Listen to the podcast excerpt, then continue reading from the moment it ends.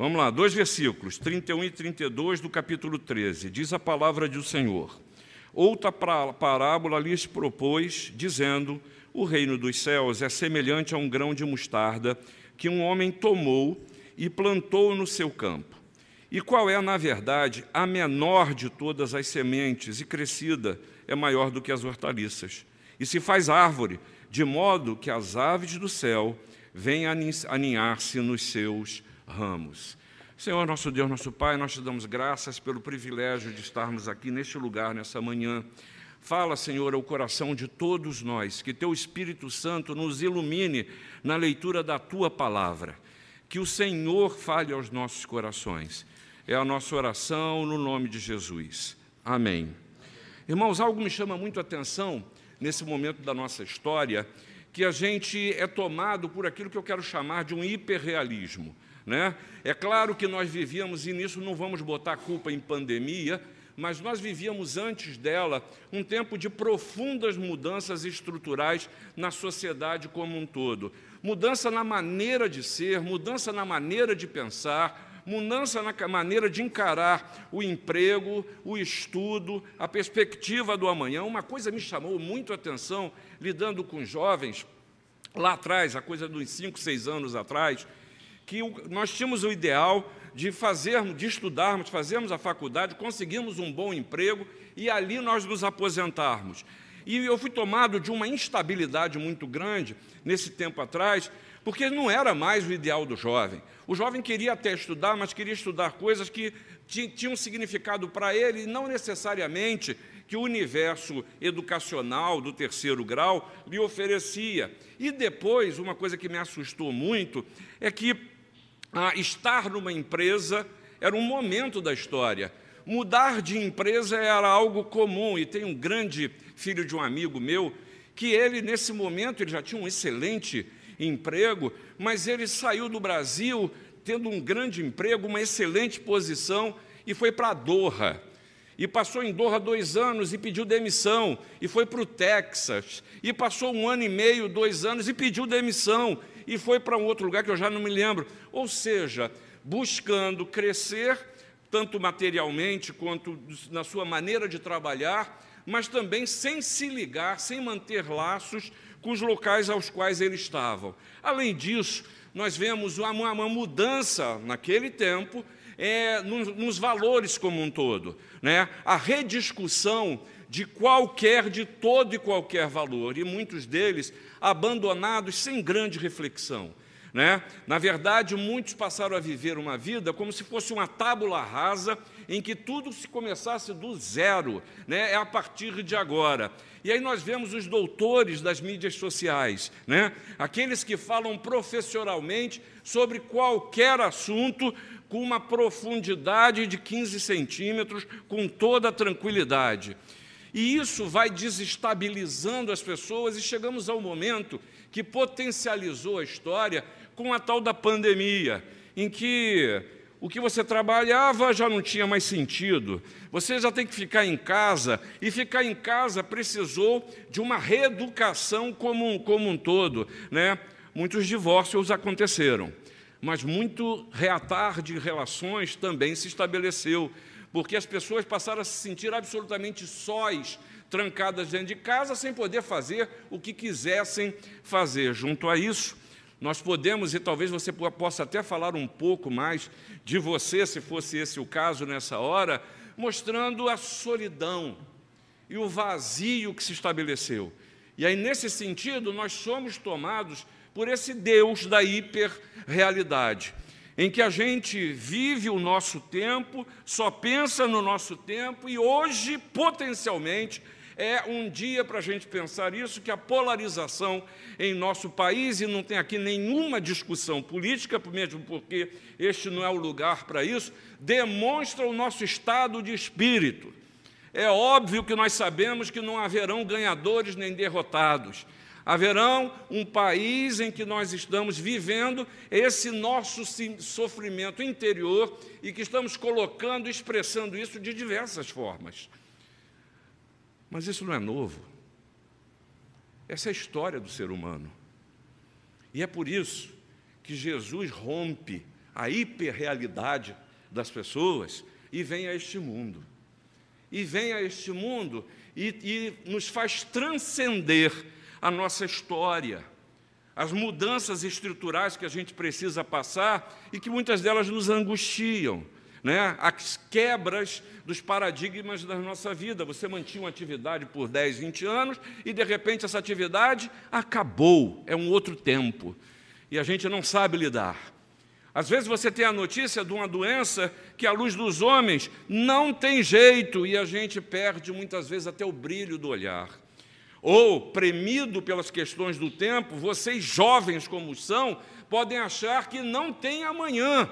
E é exatamente por isso, por essa certeza de que não há em nós a capacidade de lidar com as questões do tempo, porque nós não temos capacidade de lidar com a gente mesmo. Jesus vem a esse tempo e nos fala de reino de Deus, nos fala de reino dos céus. E o que ele nos convida é tirar os olhos da terra e aumentar a nossa cosmovisão. Ah, Paulo percebeu isso com tanta clareza quando ele chega mesmo e diz o seguinte: se a nossa vida se resumisse a isso que a gente vive, a este tempo, nós seríamos os piores dos mortais mortais. Agora você veja aqui. Jesus foi interrogado por Jesus, dizendo, pelos fariseus, quando o Senhor está falando sobre esse reino dos céus, sobre o reino de Deus. E os fariseus questionam a Jesus, tá, mas como é que é isso? Quando vai ser isso? E Jesus diz o seguinte: olha, o reino de Deus está dentro de vós, dentro de vocês. Texto que nós lemos: Jesus está na Galileia ele continua a ensinar ali na Galiléia a multidão, a seus discípulos. No capítulo 13, o versículo 1, nos mostra que ele assentou-se e juntou as multidões, e claramente seus discípulos ali estavam também. E ele narra a chamada parábola do semeador, você conhece muito bem. É aquela palavra, parábola que o Senhor chegou e jogou a semente em quatro campos distintos. E desse quatro campos, desses quatro terrenos, o que, que aconteceu? Só sobrou uma. Não foi isso que aconteceu? Você que é bom de matemática, você joga 100% e só restou quanto? Boa, boa, bom na matemática. Só sobrou 25%.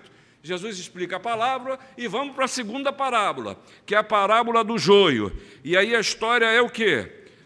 Nesses 25% que sobra, ainda está misturado o quê? Trigo e. Então quer dizer que ainda vai ser menos. Mas não cabe a você definir quem é joio. Deixa isso na mão de Deus. E aí um estranho contraste nisso. Há um estranho contraste. Com o sucesso que muitas vezes é decantado no chamado ambiente religioso, e eu vivo a tristeza desse momento na minha história. Quando fala de um ideal de sucesso, eu lembro de uma senhora, você conheceu Ondina Brasil, lá da Igreja do Rio. E ela dizia, uma vez preparando para um, para um, para um almoço, e aí eu tinha um diácono que foi levar os pratos, e tinha que subir uma escada assim, ela vinha descendo, ela era muito é, bem-humorada, é muito bem-humorada, ela chegou e disse, e enganaram você também, é? Disseram que o fardo era leve, né? E o homem levando uma pilha de pratos. Eu não sei, eu, às vezes eu me sinto assim, eu não sei se você se sente. Disseram para a gente que a gente aceitasse a Jesus e todos os problemas seriam resolvidos. E eu nunca tive tanto problema quanto eu tenho agora. Ah, disseram que o fardo do Senhor Jesus é leve, o meu é pesado, é para eu trocar com ele, mas o peso nas costas está doendo. E eu estou dando sinais disso na minha caminhada. Segundo contraste que me chama a atenção, será que vale a pena fazer parte de uma história, de um grupo, de uma religião, cujo líder diz que ele vai tratar com pessoas que são inconstantes, frágeis, voláteis, que vêm e vão. E o pior, que tem em seu meio gente misturada que foi plantada pelo inimigo. É isso que a parábola do joio diz. Mas aí, a pregação de Jesus, quando ele fala do reino de Deus, eu e você, para entendermos essa intervenção salvadora na história e na sua vida, qual é o projeto de Deus? É preciso que você entenda o que é reino de Deus. Porque é primeiro preciso reconhecer que Deus ele é rei. Essa, é, essa é a premissa. de que o trono desse reino ele está ocupado. E ele reina sobre céu e sobre a terra. Ele reina sobre o universo. Ele não deu uma voltinha e largou a gente à própria sorte, como alguns ousam até dizer, mas é Deus presente. Jesus é o Emanuel, que é Deus conosco. É ele que afirmou: Eis que estarei convosco todos os. Não foi seu mau humor nessa manhã que escapou a, a, a presença do Senhor. Eu preciso lembrar que Deus ele é presente. Só que isso precisa ser exercitado. Porque a decorrência disso, nesse reino, tem um Deus que é Senhor, mas tem um povo que é escolhido. Cujo Senhor disse que vós me sereis reino de sacerdotes de nação santa. São essas as palavras que falarás aos filhos de Israel. Segunda coisa, o reino de Deus tem um objetivo. E esse objetivo é salvação. Salvação. Ah, meu irmão, se não gravar mais nada, grava isso. Grava isso. Para quando você vê em situações, ou se ver em situações de derrota, de tristeza, de tudo aquilo que te abala, não se esqueça que o projeto de Deus é salvação. E a pergunta é: nesse momento da minha história, onde está a salvação? Porque ela está. Ela existe, conformosos são, sobre os montes, os pés do que anuncia as boas novas que faz ouvir a paz, que anuncia coisas boas, que faz ouvir a salvação, que diz a Sião: o teu Deus reina, reina. Irmãos, crente mal-humorado, crente pessimista, crente que tem a linguagem da derrota, tem alguma coisa errada e definitivamente não é com Deus. Não é com Deus. É uma hora oportuna para que a gente reveja até o nosso estado de espírito, porque ele revela o que está no nosso coração, porque a boca fala do que está cheio, o coração. E aí, irmãos, a gente precisa lembrar que é exatamente o ideal do reino. A consequência da salvação é restauração. Há coisas na minha vida que precisam ser restauradas. Sempre há coisas nas nossas vidas que precisam de restauração. Por isso que precisamos de um Salvador, e esse Salvador é o Senhor Jesus. E nessa manhã, ainda que de uma maneira muito objetiva, eu queria dizer para você que você refletisse quais são os sinais do reino de Deus na sua vida. Como você pode vir esses sinais na sua vida? na sua caminhada. E essa pequena parábola nos ensina muito sobre o reino de Deus na nossa caminhada. O primeiro sinal que eu e você não podemos nos esquecer é quem está plantando. Quem está plantando? Diz o texto que foi um homem, a figura aqui muito clara, e que classicamente os teólogos e comentaristas vejam que esse homem é Deus. É Ele que está plantando. E aí, Deixa o grão na mão do homem. Deixa o grão que é a sua vida na mão de Deus, diz a parábola. Esse é um termo muito comum falar do homem apenas a Mateus e, Lucas. Mas essa ação, diz o texto, sem sombra de dúvida, é que o Senhor Jesus está nos mostrando que a sua tarefa, não na, não na, sua, na razão de ser da sua existência, não é o semear, mas é deixar que Deus plante em você as sementes que vão lhe trazer vida e vida em abundância. Vida em abundância. E aí, nesse sentido, esse texto ressalta a ação de Deus.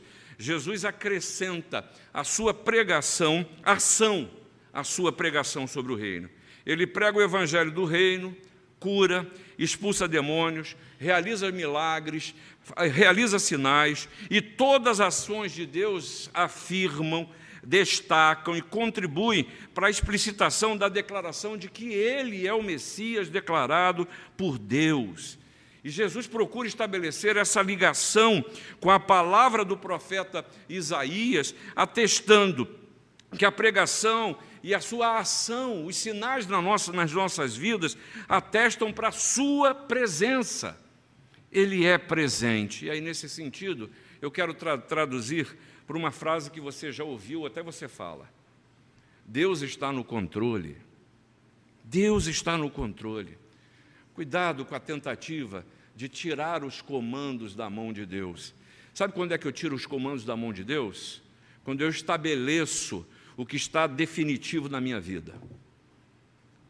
Quando eu mato o que Deus ainda está tratando. Quando eu acho que o único caminho é esse, tem uma coisa que ainda é pior, hein? Tem uma coisa que ainda é pior. Escute bem o que eu vou falar agora, né? Não se entrega não. Mas muitos de nós desenvolvem uma amargura subconsciente contra Deus. É, mas se, se, eu, se o Senhor tivesse permitido, se eu tivesse conseguido, por que, que eu tenho que viver isso agora? E ao invés de permitir que Deus, no seu controle, e o mesmo Deus que diz que todas as coisas cooperam para o. Difícil esse negócio, hein, gente? Difícil esse negócio. Mas isso é exercício da fé. Se você não viu o bem ainda, é porque o trabalho não está terminado. Deixa Deus agir na sua vida. Deixa Ele ser Deus. Deixa Deus revelar o seu controle e você, em fé, desenvolva a confiança. E aí, nesse sentido, dois desafios Deus nos coloca: é entregar o controle das nossas vidas, dos nossos sonhos, dos nossos projetos nas mãos de, de Deus. Porque se você não entregar, você só vai sofrer. Só vai sofrer. Porque mesmo assim, ele continua no controle porque Ele não te abandona. Lembra do Salmo 139? Lembra? Eu posso ir para onde eu quiser ir, ainda assim Ele está. A minha palavra ainda não me veio à boca e Ele conhece toda. Deus continua no controle. Há pessoas que em suas vidas insistentemente procuram dominar, controlar, decidir, manipular e se enganam e se frustram, ficam com medo, tomam decisões equivocadas e o pior, diminuem as suas expectativas. E aí, nesse sentido, a gente é repetitivo, né? E aí, na vida, a gente precisa tentar uma estratégia que seja diferente. Porque acho que foi Einstein que disse isso, né? Que a insanidade é continuar a fazer sempre a mesma coisa e esperar resultados diferentes. Quantas vezes eu faço isso? Ah, eu vou tentar a mesma coisa diferente porque o erro foi seu, não foi meu. E o Senhor está me mudando, filho, não é esse o caminho que eu quero, não é isso que eu tenho. Isso só, tá, só te traz desgaste, sofrimento, dor, não é por aí. Entrega o teu caminho ao Senhor, confia nele, e o mais ele fará. E aí, nesse sentido, deixa o grão que é a sua vida na mão do Senhor, porque aqui o caso é outro. É a grande tentativa de dar uma ajudinha a Deus. Minha mulher diz, vou ter que tomar cuidado porque ela está aqui hoje. É, minha mulher diz que lá em casa eu que sou a mãe, né? Que eu fico pensando e controlando tudo nas vidas dos meninos e coisa e tal. E eu não vou dizer que ela tem razão, né? Mas quando o meu mais velho disse o seguinte: a empresa me transferiu para São Paulo. Ah, eu fiz de tudo para arrumar alguma coisa no Rio de Janeiro, né? E aí até que Deus falou para mim o seguinte: não, é o caminho natural. É o caminho natural. E aí, você, mãe, que tem essa experiência que é única, que eu nem faço ideia do que seja ser mãe, você talvez possa se ver e dizer: é, eu tento fazer a mesma coisa com os meus. É desse tipo de controle que Deus está convidando a gente a achar que a gente é tão líder da nossa vida, a abrir e deixar nas mãos dele deixar nas mãos do Senhor. Confia no Senhor e faz o bem. Habita na terra e alimenta-te da verdade. Agrada-te do Senhor e ele satisfará os desejos do teu coração. Entrega o teu caminho ao Senhor, confia nele e o mais ele fará. Fará sobressair a sua justiça como a luz e o teu direito como o sol ao meio-dia. Salmo 37, a partir do versículo 3. Mas há um segundo sinal que é preciso que eu e você considere como sinal do reino de Deus na nossa, na sua, na minha vida. E eu quero falar agora de pequenos começos. Há anos atrás, nem sei se existe isso, domingo de manhã, antes de ir para a igreja, eu ligava a televisão me arrumando e tinha um programa chamado Pequenos Negócios, Grandes Empresas, alguma coisa assim. Né? E foi isso que me chamou a atenção para te destacar essa figura de pequenos começos que trazem grandes resultados. Na Bíblia, há testemunhos de pequenos começos que oferecem grandes resultados espiritualmente falando. Né? O profeta ah, Isaías nos fala do desprezo da filha de Sião sendo deixado como choça com desprezo, sendo abandonado. A palavra de Deus nos fala que o renovo vem de uma família simples, do tronco de Jessé. Sairá um rebento e das suas raízes um renovo. A palavra nos lembra que Deus continua a, a manter os seus olhos sobre nós. E Jesus utiliza essa figura conhecida de Israel, tanto no que tange a uma árvore que crescida abriga e acolhe os pássaros, como quanto à ideia de pequenos começos, dizendo que essa semente ela é a menor das sementes. É uma semente que, se você olha, você fala, não vai dar o que precisa dar é incapaz, é humanamente impossível que uma semente, a menor de todas elas, venha a dar numa árvore frondosa, cheia de galhos. O fato é que, de inícios míseros, de um nada para os seus olhos, Deus realiza o seu reino. É assim.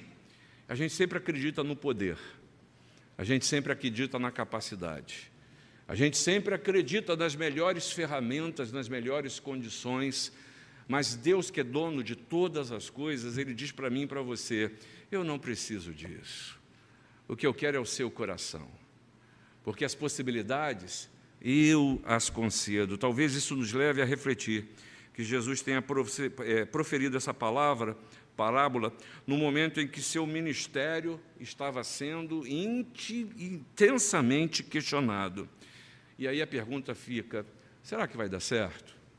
Será que a minha vida até aqui ela, ela vai chegar a algum lugar? E aí eu me lembro de um texto que eu queria compartilhar com você rapidamente, da escritora Joyce Meyer, que ela diz o seguinte: provavelmente você já creu em Deus para que algo acontecesse em sua vida.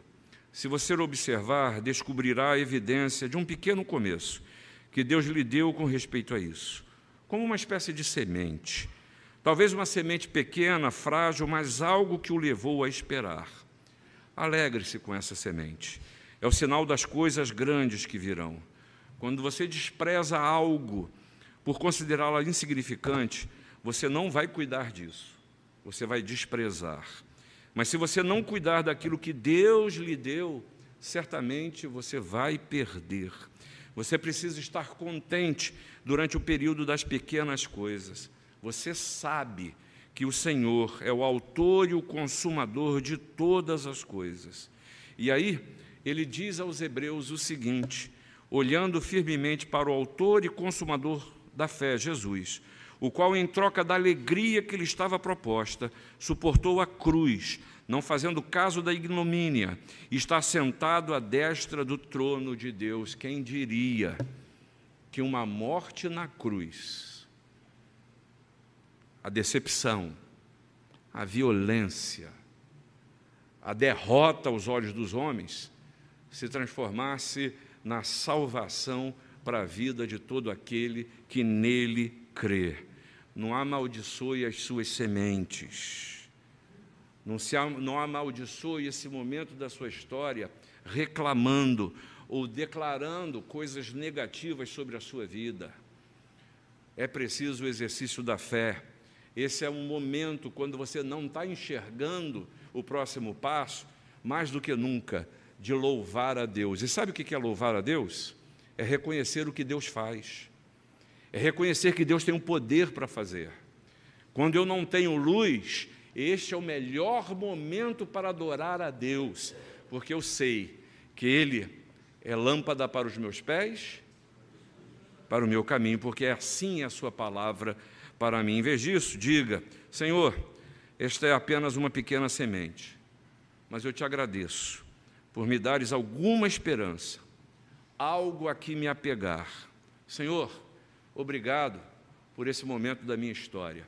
Será que você consegue orar assim? Obrigado por este momento da minha história. Se você não consegue orar assim, o Senhor está sinalizando para você que tem alguma coisa na sua vida que precisa ser tratada. Pequenos começos, conduzidos por Deus, produzem grandes resultados. O Senhor Jesus apresenta seu reino, muitas vezes, de uma maneira completamente diferente daquelas que nós esperamos, né? Ele chega, eu quero ser o maior, mas ele diz: o maior de vocês será o vosso servo. Será o vosso servo. É preciso que a gente se liberte dos nossos pressupostos de poder, de crescimento, de estabilidade e, principalmente, desses referenciais de falsa segurança que nós colocamos em nossa vida e com isso nós nos condicionamos e nos abalamos, porque os nossos falsos referenciais, eles se vão. Você já viu gente que acha e que quer eternizar um momento da história? Só que o tempo passa, a história muda. Eu me lembro com grande alegria e tristeza também, que nos domingos, depois do, do culto da manhã, nós íamos para a casa da minha sogra. E ela fazia questão disso. E reunia a família. E ficávamos ali, 10, 12 pessoas, e a família da, de, minha, de minha, minha esposa é, é, sempre militou no ramo de padaria. Então, o almoço na casa dele sempre foi quatro horas da tarde. Então, você imagina o sofrimento entre meio-dia e quatro horas, né? É, e aí, quando eu, uma digressão, quando eu comecei a namorar a Ana, a primeira vez que eu fui na casa dela, nós chegamos e elas viraram e falaram assim: vamos comer alguma coisa? Eu falei: eu não, eu vou almoçar, por que, que eu vou comer alguma coisa? Eu não sabia que o almoço só saía às quatro. Né?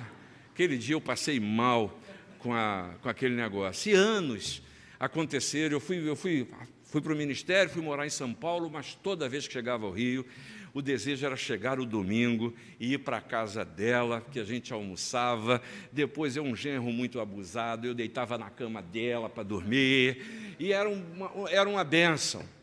Os anos se passaram, a família assumiu novas perspectivas, e minha sogra faleceu. Os almoços de domingo pararam de acontecer, e eu me entristeci com isso. Mas eu não posso esquecer que e não gravar e não parar a minha vida nesse momento. Que as boas lembranças dos momentos passados me mostrem que agora é um novo tempo. Agora é o tempo de eu reunir a minha família. A minha família. Agora é o tempo de que o almoço sejam com outros personagens, mas eles continuarão a acontecer de uma outra forma, ah, não joga as sementes que Deus tem dado na sua vida fora, meu irmão e minha vida e minha irmã. Lembre-se, isso é importante na cosmovisão do reino de Deus. Você precisa levantar a cabeça e olhar para além desse tempo. Você é um cidadão, uma cidadã da eternidade. Esse tempo, o dia de hoje, é o primeiro dia da eternidade na sua vida. É o primeiro dia. Pois viva como um cidadão da eternidade. Não pare no tempo, porque isso é impossível, só traz frustração. Mas há um terceiro sinal que essa parábola nos mostra sobre o reino de Deus na sua vida e na minha vida. Ele fala de aves que se aninham, fala que essa pequena semente que você não acreditava que fosse dar grande coisa, ela cresce e se torna uma árvore frondosa.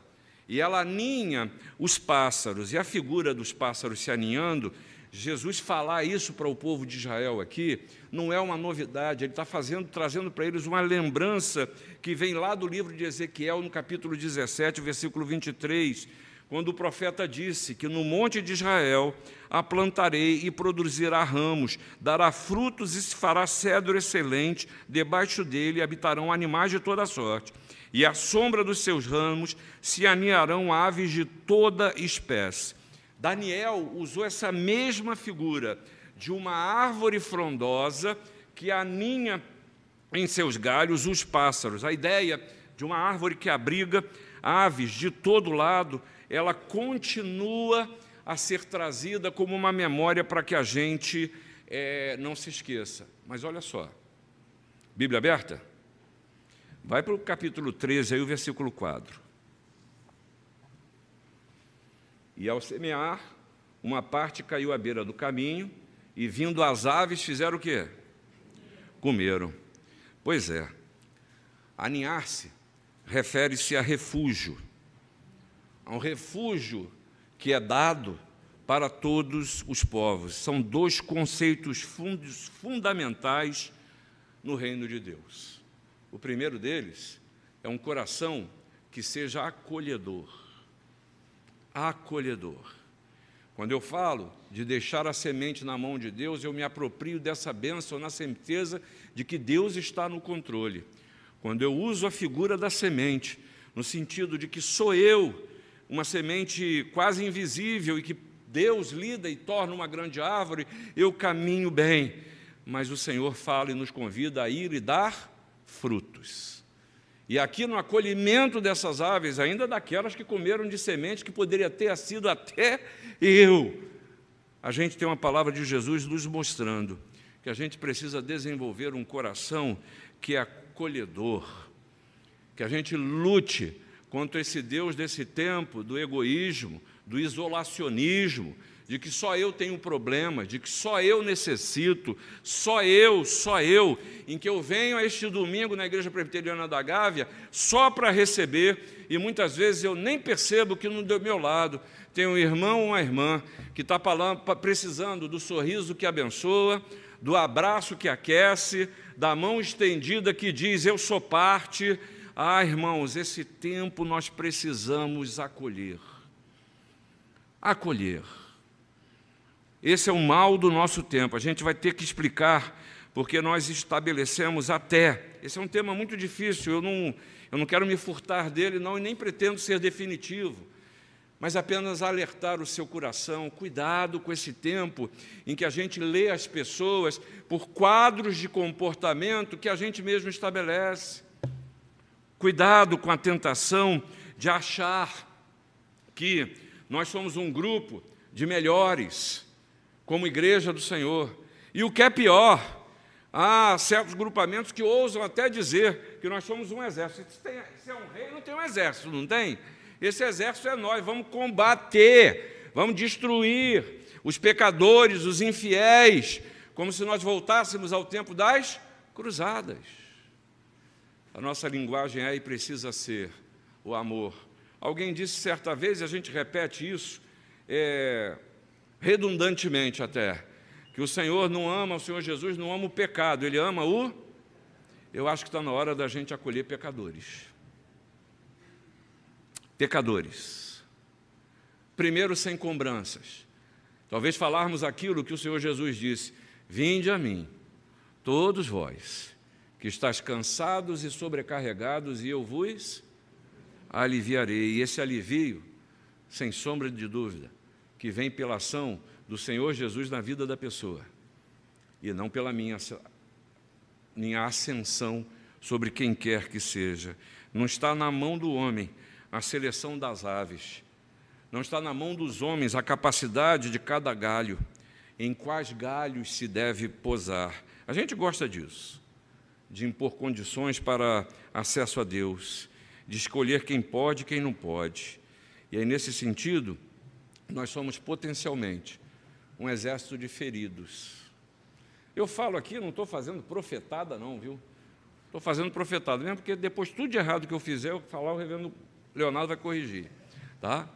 Mas o que eu quero dizer é que seguramente aqui dentro, hoje, tem gente que está precisando do braço amigo, está precisando do óleo, da, não só da unção, mas daquele que traz o alívio para a alma, daquela alegria que ela é do Senhor. E aí, nesse sentido, a gente tem que lembrar sempre que o reino de Deus ela é abrigo. Mas se eu não me sinto abrigado, como é que eu vou abrigar? E aí, de novo, eu tenho que tratar o meu coração. E aí, nesse sentido, com o Senhor Jesus continua a convidar: vinde a mim. Seja você semente, seja você árvore crescida, seja você a ave que comeu da semente, que agora precisa repousar no galho, o Senhor Jesus está convidando: vinde a mim, vinde a mim. Quem está cansado e sobrecarregado encontra descanso. E olha que privilégio. Você pode ser um instrumento de Deus para servir de descanso para aves cansadas, que estão andando e voando por aí. E aí a gente tem alguns desafios. O primeiro deles é preciso desenvolver um coração que seja acolhedor. Isso não é um projeto de igreja. Isso não é um ideal teológico. Isso é alguma coisa que precisa vir do seu interior. Um coração acolhedor, mas também a gente precisa aprender o olhar de Jesus. Como é que Jesus olha? Como é que Jesus nos olha? Esse olhar eu preciso aprender. E a gente também, finalmente, precisa aprender a ler os sinais que estão à nossa volta. Porque estão aí, dentro da sua casa, há sinais e oportunidades de que a graça de Deus ela pode ser revelada ali dentro. Há no seu ambiente de estudo, de trabalho, há sinais de que a graça e a misericórdia de Deus precisam ser vistas e revisitadas ali. Na igreja, 55 anos depois, sempre é tempo da gente buscar os sinais do reino de Deus. Isso começa na minha e na sua vida. Por isso, deixe o grão na mão do Senhor, que Ele sabe onde Ele vai jogar a semente. Mas não despreze, não despreze as pequenas sementes que o Senhor tem plantado na sua vida, porque o Senhor dá o crescimento. E depois de crescido, o Senhor quer usar os seus galhos para a honra e glória dele mesmo. Que Deus os abençoe.